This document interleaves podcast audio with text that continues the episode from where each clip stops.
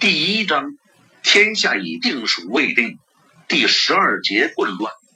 沿着江边一字展开的清军，在听到连绵的哨音后骚动起来。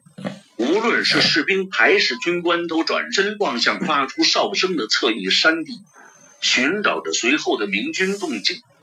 而他们的统帅谭红本人，则被此起彼伏的响箭闹得惊疑不定，迟疑着不能做出判断。这到底是有一支大军埋伏在山上呢，还是故布一阵？如果是埋伏了一支军队，他们能有多少人？几百、上千？如果是故布一阵的话，谭红想着，又望向远远的东面，在这条清军的来路上，越来越多的哨声随着羽箭腾空而起，响应之前的信号。这一阵的规模未免也太大了些。沿着山一直布置了十里长，在周开荒等名军事先的计划中，明军将分成五队，除了李兴汉的第一队外，其余四队都埋伏在山上。为了避免被发现，这些军队都需要距离岸边远一些，而且不主动进行任何形式的侦查，直到把谭红引诱到预定地点。再通过响箭指引全军统一发起进攻。为了保证进攻的一致性，明军的军官们还别出心裁地制定了两电响箭通信的计划。位于最东面，也就是最靠近谭红大营的那队，要回应一声，首先发起冲击，从而截断谭红的退路。这声回应就是给第四队发起进攻的信号。第四队在得到信号后，再射出第二发响箭，给第三队的进攻信号。三队同时发起进攻。隐蔽在最东面的是周开荒的部队。第四声响箭的哨音传过来的时候，他早已经等得不耐烦了，立刻就发出了自己这队早就放在前上的一支响箭，带领身边的人开始向江边发起进攻。在周开荒等人的预想里，隐蔽在山上的明军凭高势下，会像下山猛虎一般冲入猝不及防的敌军纵队中，把他们一举赶进江里。但随着各队明军发起进攻后，很快几队的指挥军官都发现，完全不像预想的那样顺利。兵法讲究勇者不得独进，怯者不得独退。最好的进攻就是一经发动，则全军同时上前。但这四队埋伏着的明军都是由溃兵重新集合起来，官兵的建制相当散乱，而且躲在树林中的明军的通讯联络同样有着很大的障碍。至于邓明、周开荒、赵天霸、李兴汉这些人。灵机一动想出来的往复式响箭通讯体系，则加剧了军队的混乱。当听到第一遍响箭的声音从头上传过时，那些性格比较莽撞的明军就已经摩拳擦掌，准备开始进攻。比如位于周开荒西侧的第四队，带队军官发出信号后，不等周开荒回应，就带头发起了进攻。而慎重的人则耐心等待事先约定好的转回信号再出击。各队中还有不少士兵是属于随大流的性格，看到一些勇猛的人已经出击后，有些人就跟了上去，还有些人则犹豫地看着那些还没行动的同伴，没有跟着一起杀下山去。至于事先明军军官认为的下山猛虎之事，也没有如期出现。这是因为他们躲藏的地点过于靠上，而且这荒山野岭的树林实在太不好走，脚下到处都是乱石和横七竖八倒伏的树干，再加上渐近日落，很多士兵大呼着发起冲锋时，还没看到敌人就被脚下乱七八糟的东西绊倒。摔了个鼻青脸肿，看到前面几个最勇猛的兄弟先后失足滚下一段山坡，摔个半死后，跟在后面的士兵也不由得谨慎起来。放慢脚步，小心的下坡，以免重蹈前人覆辙。更糟糕的是，各队明军前后脱节，临时军官、士官很快失去了对士兵的控制。这些临时选出来的士官，大都是众人中最勇敢、胆子最大、身体最强壮的人。一开始就把腿冲下山去，而把他们手下的兄弟都扔在了身后的树林里。比如周开荒领的他那队中最勇敢的几十个壮士，一直冲到岸边时，最后面的人还没有离开隐蔽地点几步。就这样。本应是一场气势如虹的突然袭击，变成了杂乱无章、跌跌撞撞的行军。这是组织的非常糟糕的一场进攻。在另一方面，当一声声的响箭腾空而起时，在岸边拥挤不堪的清军纵队立刻一片人心惶惶，包括他们的指挥官谭红在内，都不清楚明军到底是怎么样的部署。到底在这山里隐藏着多少军队？而且军队中的士兵还没有他们指挥官的那种自信。谭红深信明军人数不会过百，这个他猜错了。而且会是一支已经丢盔弃甲、装备非常简陋的部队，这点倒是没错。可是清军中的士兵并没有想到这么多。他们沿着岸边难以通行的道路已经行进了很久，体力消耗不小，军官无法有效指挥部下。现在很多人以为中了明军的埋伏，隐藏在山中不计其数的敌军正向自己冲过来。天快黑了，周围马上会变得十分寒冷。由于明军的进攻造成的混乱。大大拉长了他们部队之间的距离，这对进攻方当然是不利的。因为当先锋与敌军交战时，后援还落在很远的后方；但在岸边如同惊弓之鸟的清兵眼中，则是另外一番场面。密林掩盖着明军的兵力虚实，他们只能靠观察动静来判断明军的规模。抬眼看去。只见山上的许宽的树林中，草木摇动，人影绰绰的。谭勇在南岸这一部队是他的主力，不少士官都有战斗经验。看到这个场面，顿时觉得这山上怕不是藏了有几万明军。就算只有两三万明军伏兵，对江边不到两千清军也是压倒性的优势。而且稍微有些经验的清军士兵都明白，现在自己这边的队形和部署毫无反击能力，濒临崩溃，而且无法调整。敌人还是己方十倍以上，总之就是不可救药。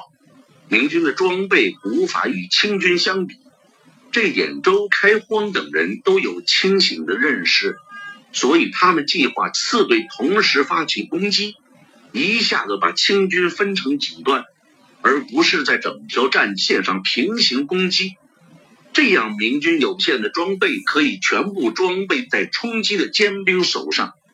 击溃了各自主攻地段的清兵后，明军可以用缴获的武器武装一部分士兵，然后沿着河岸作战，不断消灭敌人，不断补充自己。这就是明军的全部作战计划。虽然不怎么理想，但总比赤手空拳的去进攻谭红的大营要好得多。邓明、周开荒、李兴汉和赵天霸等人都认为，这样一个作战计划需要达成突袭效果，以免让清军发挥出装备上的优势。可由于明军隐藏的位置过于靠上，所以完全没有达成奇袭效果。不过，若是真的达成了这样的效果，那么在各队的主攻地段多半会爆发一场如他们预料中的那般惨烈混战。清军一下子遭遇到进攻，士兵没有什么反应时间，只能与袭击者性命相搏。但现在情况则完全不同，草木皆兵的清军觉得有无数敌兵正向着他们滚滚而来，自己已经处于死地。幸运的是，敌兵居然在响箭腾空之后，这么久还没能冲到岸边。在明军抵达前，自己似乎还有逃走的时间。丧失了斗志的清兵四面张望，寻找逃生机会。韩红的队伍立刻大乱，带头逃命的人一出现，就有越来越多的士兵效仿。在这长长的纵队中，那些特别忠于谭红的士官也无法制止逃亡的行为。眼看明军越冲越近，已经能听见最前面的敌人发出的呐喊声。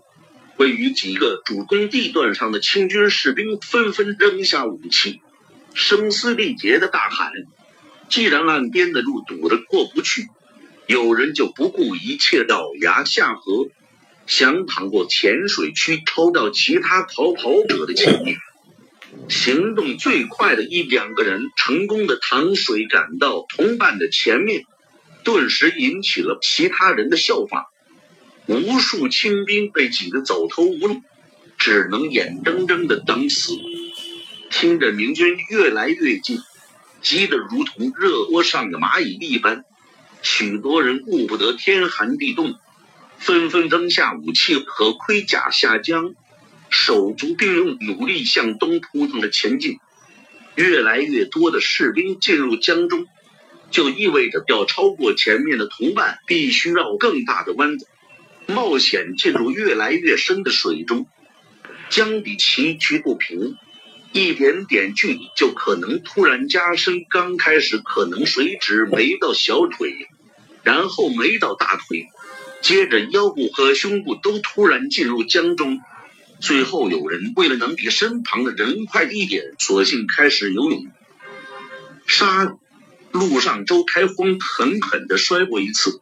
还有两次差一点滚下山坡，他终于冲出了树林，杀到了江边，面前豁然开朗。他大喝一声，飞身而出，眼睛睁得圆圆的，全身上下热血沸腾，做好了厮杀一场的准备。跟着周开荒冲出来的呢，是他那队最勇敢的三个人，四个人挥舞着手中的兵器。大呼着冲到河岸，已经位于他们右手的清兵怪叫着，头也不回的飞奔而去，不时还传来落水的扑通声。周开荒的正面，同样的哀嚎声也响起。看见凶神恶煞的明军杀到，首当其冲的清兵只有跳下水，纷纷向江中游去，能多远就多远地避开他们。顿时就是一片噼啪的积水声，夹杂着被江水卷走的人的凄惨呼叫声。周开荒的左手侧被这位明军截住的清兵，则又纷纷掉头跑回头路。在一片哭爹喊娘的混乱中，有些慌不择路的清兵晕了头，竟然转身向死路跑回去，迎向周开荒的大刀。接着，又有几十个明军冲出树林，来到周开荒的身边。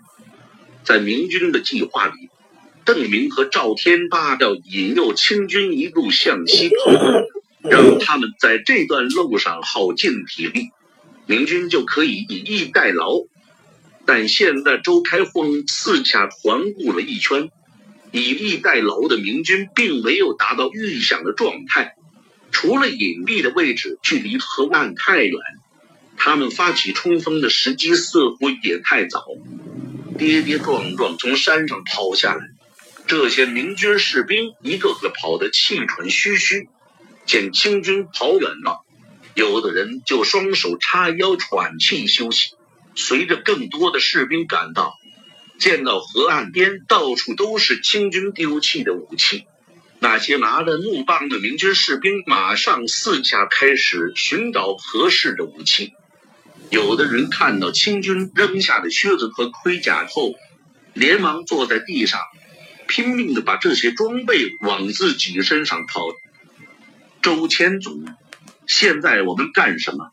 在这乱哄哄的局面中，周开荒身边的几个士兵七嘴八舌的问道。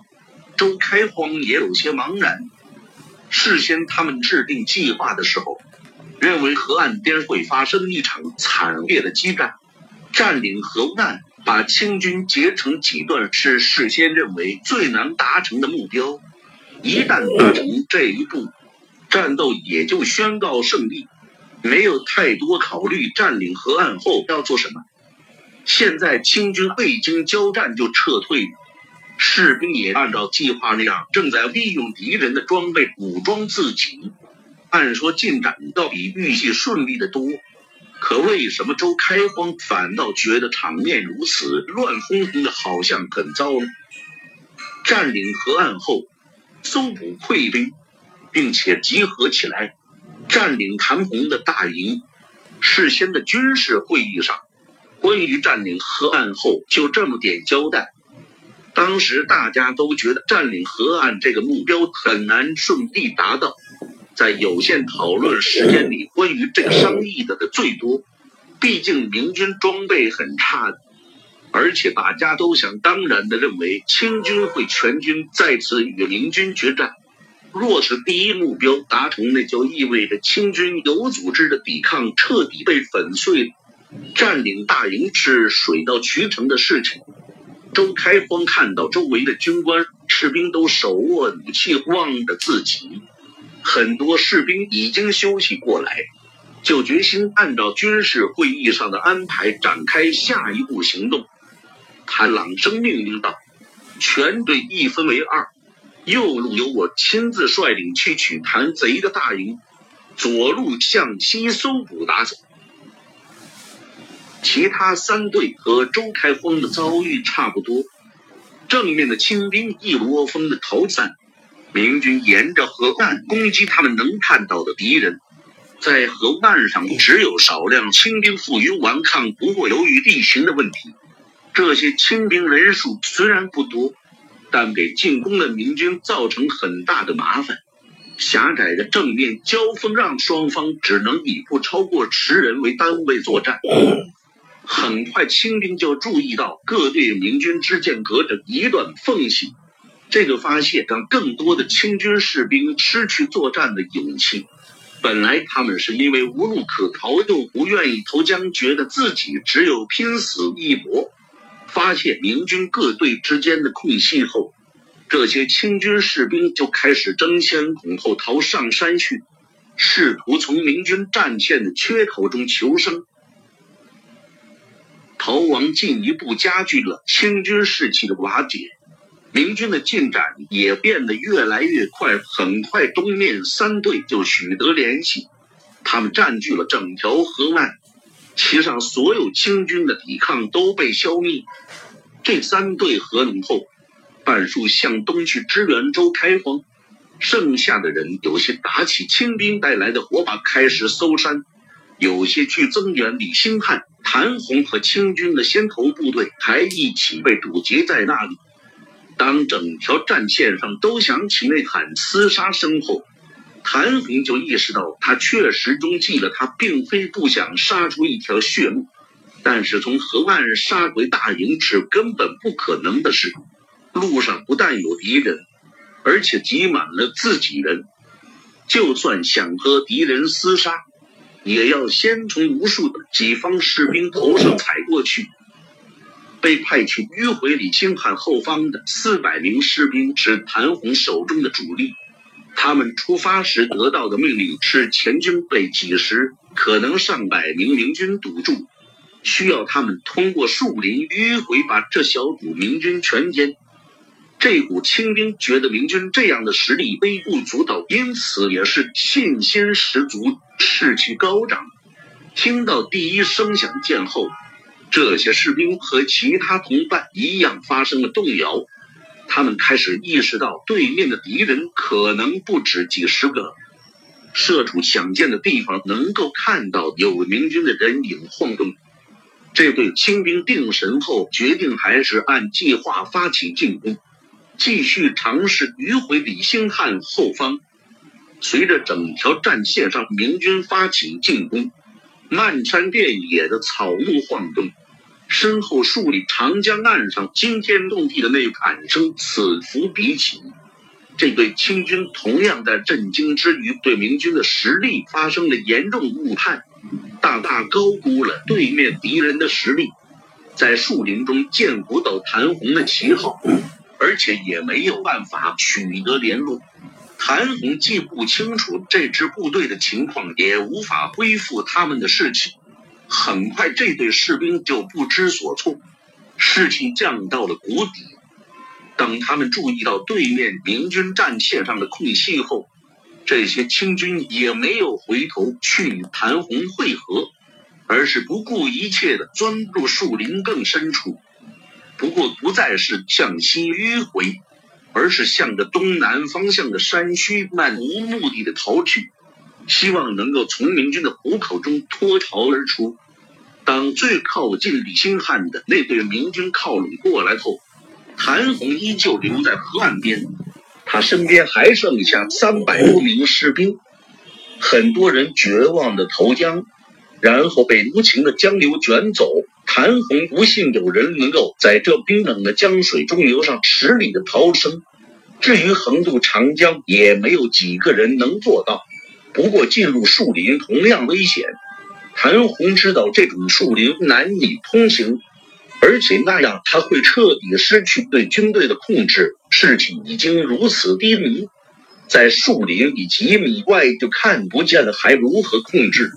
仅剩在身边的最后这点部队也会一哄而散，只有坚守在这里。谭红在心里想着，大营里还有几条船，因为逆江而上速度很慢，所以刚才追击时他没有带。师爷一旦见到逃回大营的溃兵，就会驾船来接应我，所以现在要尽力坚守在这里。四周哭声一片。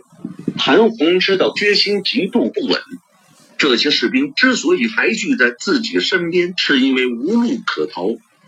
但刚才谭红在进攻时遇到的麻烦，现在转到了对方那边。谭红努力地控制着部队，下决心要支撑到秦秋才驾船来救他。